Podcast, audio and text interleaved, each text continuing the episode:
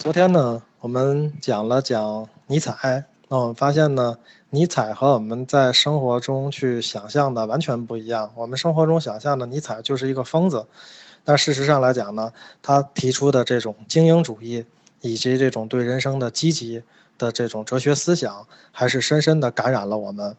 那么他当然后来被纳粹歪曲去利用了，那是另一回事儿。那么理性呢，已经被尼采踩到了泥里了。那我们呢说科学能不能拯救理性呢？科学反而倒打了一耙，所以我们说呢，科学自摆了一个乌龙。由于后面呢，我们要探讨一下呢这个实用主义和政伪主义，那么呢，我们今天呢可以穿插一节讲讲科学。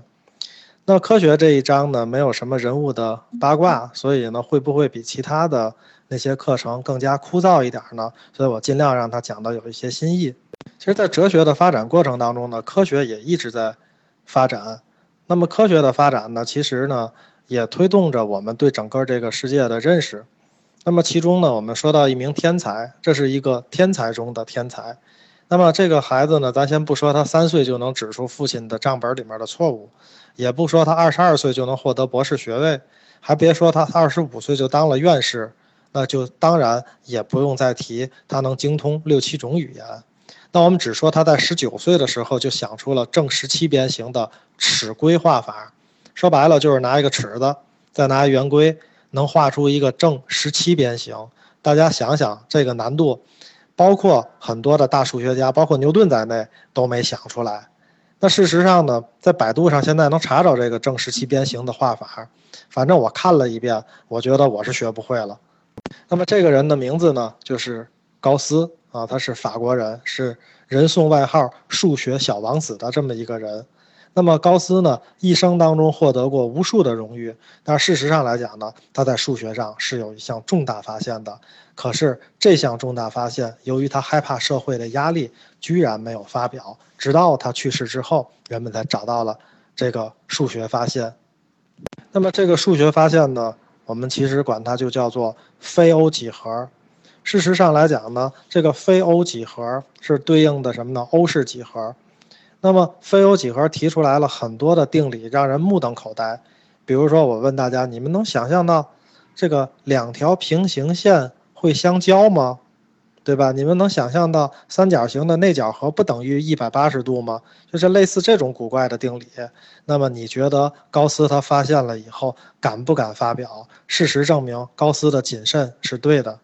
那么，其他发现了非欧几何的人，由于遭到了各种各样的压力，事实上来讲呢，过的生活境遇都不怎么好。当然，也有胆儿大的人。高斯后面呢，有一个数学家叫黎曼，把这东西呢给发布了。发布的结果是什么呢？就是他晚年的时候，连咱大学，连他大学执教教授的这个资格都被剥夺了。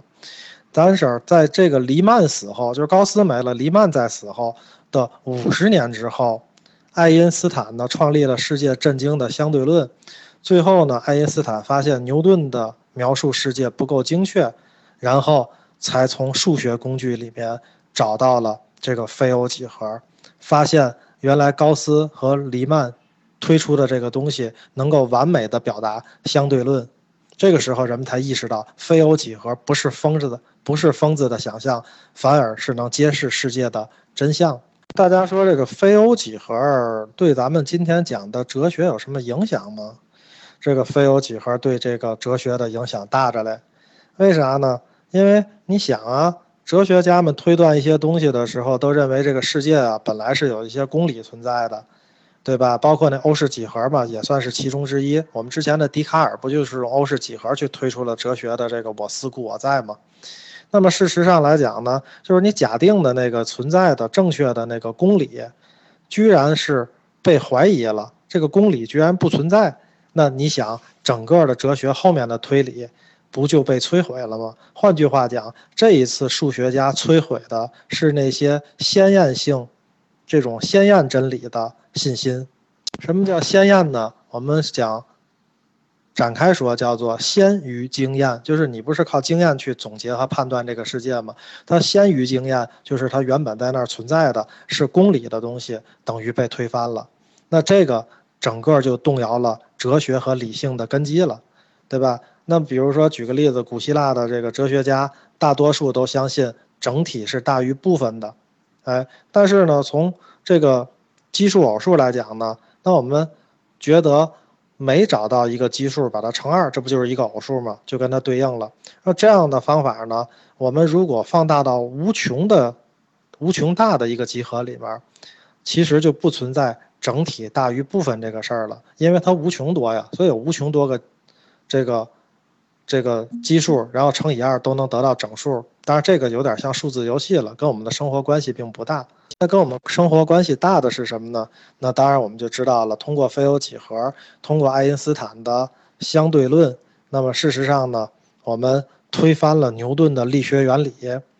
那么通过呢，人们对日食的观测，就是在日食期间对星星的星光的观测，结果大家都知道了。爱因斯坦呢，他的预测是正确的，那么而牛顿的经典力学是错的，因为什么呢？咱们举个例子说吧。那么什么例子呢？比如说牛顿的力学里面讲两个物体啊之间是存在引力的，对吧？这个呢，然后但是引力怎么产生的？牛顿说的反正也不太明白，对吧？反正说是跟质量有关。但是到了广义相对论里面呢？他在解释这个引力，就有了一个非常合理的解释。他说啊，这空间里面的物质和能量，能让空间影响弯曲，而且它的质量呢，能量越大，这个弯曲的越厉害。哎，这样呢，就产生了引力。那么更形象的比喻呢，比如说我们抻平了一个床单儿，然后我们在上面放一个木球，这床单不就被压下去了吗？那木球周围要有一些小的、更轻的球呢，就会向这个木球滚去，看上去呢，就好像这个小球这个被木球吸引了一样。假设呢，你要往上放的是个铅球呢，那这床单被压的变形的就更严重，空间扭曲的就更大，引力也就更大。哎，那个相对论解释引力是这么解释的。那它对于哲学的意义呢，就是刚才我们所说的，就进一步打击了人们对先验理性的信心，就是说你先前。设定的那些公理等于都不存在了。那么相对论呢，还衍生出来一个理论呢，就是我们对宇宙的认识可能是有很大的局限性的。你想吧，说我们呢现在能观测到的最远的距离是一百二十亿光年。换句话讲呢，就是那个星星啊离咱那么远，咱看见它的光的时候呢，这星星还在不在咱都不知道了，因为这光呢传递了一百二十亿光年才到咱们的这个眼睛视觉能观察到的这个地方。那其实呢，那在一百二十亿光年以外的宇宙是什么样子，谁也不知道。换句话讲呢，我们没法想象，那个我们观测不到的宇宙是全貌是什么样子。所以呢，我们原来那些形而上学的这种哲学家们信心满满追求的真理，包括他们鲜艳的这种理性，现在看来真的就不一定是绝对的了。所以这个时候，我们该膜拜一下休谟大人了。那么，因为休谟说过一句话，就是我也不能肯定明天的太阳一定会再次升起。当时很多人觉得他是抬杠，可是相对论出现以后，我们知道休谟的预言其实是很符合相对论的。事实上呢，我们前面说过呢，科学原本啊是理性的帮手，对吧？它证明一个东西，哎，去验证一个哲学的推论。但是后来呢，我们发现科学发展到这个相对论和非欧几何的时候。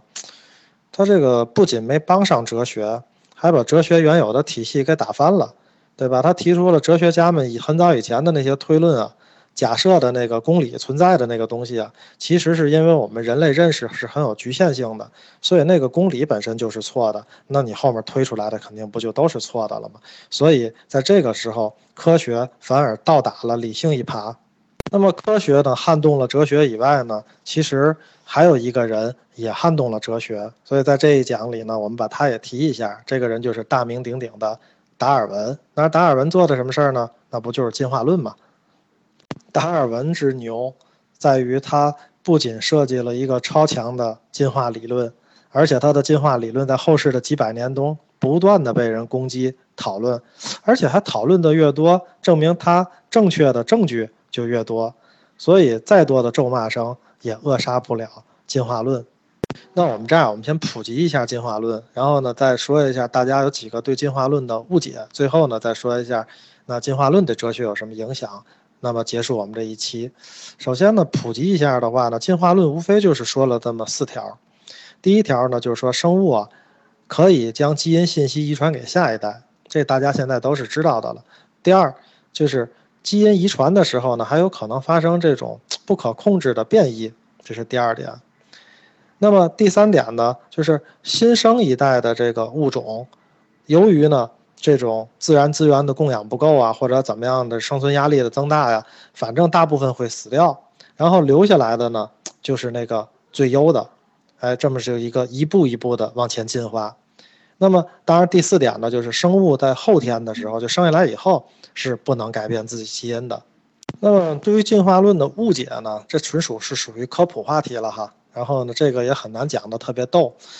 那么误解一呢，就是这个进化呀，是从低级向高级的进化。那那意思就是我们人啊，就是非常高级的，那动植物就是低级的。达尔文呢，在这个物种起源里面插了一张图，画了一棵巨大的树，树上呢都是原始的生物，一开始树根，根呢往上。分叉越来越多，生物越来越复杂，暗示着呢这个生物从低级到高级的进化。其实，这张图物种起源图啊，咱们在这种教科书里都见过，是有问题的。这张图是错的，而真正的这个进化呢的图的画法应该是画成一个圆形，越靠近圆心的生物，在地球上生存的时间越早。比如说像细菌啊、单细胞的一些东西啊、藻类啊，那么。越靠近圆的边缘的，就是现在咱们今天现存的，包括呢刚刚有的这些物种。所以事实上呢，人类和所有今天的动植物基本上是平均分布在这个圆的边缘的，没有谁比谁高级这么一说。所以事实上来讲呢，我们作为人类呢，跟我们身边的这些动物，还有呢我们身边的这些植物，包括你吃的土豆啊、西红柿比，我们并不比这些东西高级。啊，那么事实上来讲呢，我们都处于同样的一个级别。那么第二个误解呢，就是说这个生物可以后天努力去改变基因，就是人讲的那个长颈鹿啊，脖子一开始都是短的，然后它老伸脖子去够那树叶，够着够着那脖子呀就长长了，这是错误的一个理解。那么事实上呢，有实验证明呢，你把那个老鼠的尾巴剪短，生下来老鼠你就把它尾巴切了，但是它再生好几十代，那个老鼠照样长尾巴。三个问题呢，就是我们说达尔文说，经常看到雄孔雀的时候，就觉得一阵恶心，因为他解释不了啊，那个尾巴对这个孔雀的尾巴，对它这个生存有什么必要？那当然来讲呢，事实上后来呢，证明这个孔雀的尾巴呢，它慢慢的进化这么大，也是因为当初呢，雌孔雀找雄孔雀的时候，找那个尾巴漂亮的呀，因为代表它没寄生虫，可能身体更健康。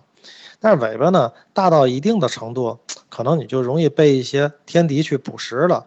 所以呢，那么进化到一定大小的时候，再进化，还有尾巴更大的孔雀出现的时候，那它就被天敌去消灭掉了。所以那携带那一部分基因的孔雀就不存在了。所以孔雀的尾巴大到一定程度就停止下来了，不会无限的这样大下去。那包括这种公鸡的鸡冠啊，狮子的毛发呀。都是跟孔雀的这个尾巴一样，用来吸引异性的。但是呢，它的大小既不是特别小，能够吸引异性，也不是特别大、特别夸张，影响它的逃生或者影响它的捕食。你想，那狮子那个毛，它要长到一跑起来，拿脚都能自己踩着，那它怎么生存呢？对吧？所以它进化到一定程度，这个东西最优的时候，它自己就不再进化了。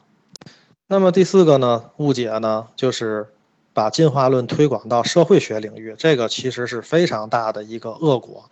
这种呢恶果呢叫做果实，就叫做社会达尔文主义。简单的说呢，就是社会达尔文主义呢就把人分成了优等和劣等，把劣等呢一定要淘汰掉。这事儿谁干的呢？这事儿就是纳粹干的事儿。所以来讲呢，毫无疑问，说这种呢社会达尔文主义呢，这个跟人道主义是严重相违背的。而且呢，是受到道德谴责的。最后一点呢，就是我们总说这个基因啊是很利己的。他讲叫“人不为己，天诛地灭”，这就是基因它所携带的这个思想。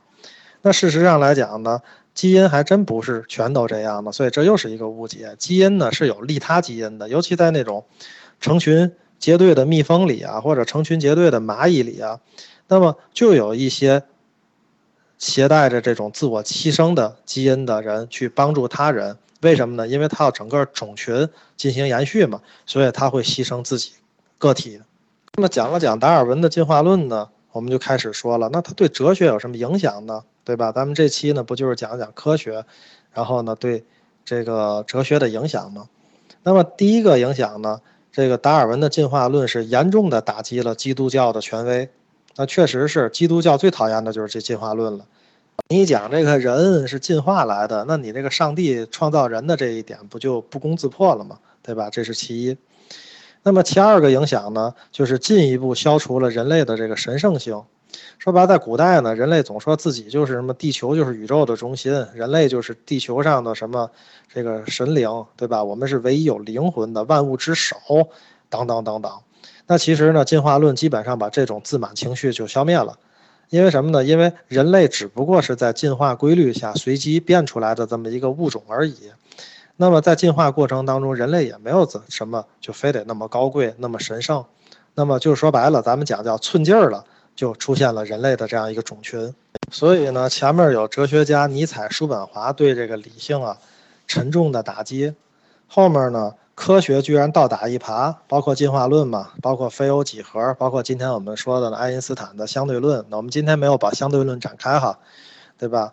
当然来讲呢，这个相对论呢，我的水平也不一定能把它讲透了。但是呢，咱们就是说，他们自摆乌龙，把理性又深深的抛入了深渊当中。那还有谁能站出来帮理性说说话、帮帮忙呢？对吧？理性已经都被打倒成这么惨的一个地步了，谁还能够为理性的尊严而奋斗一下呢？那么这次还真有一个人冲在了前面，这个人呢就是罗素老师。那么我们下一期呢准备谈谈罗素。好了，今天呢就讲到这里，谢谢大家。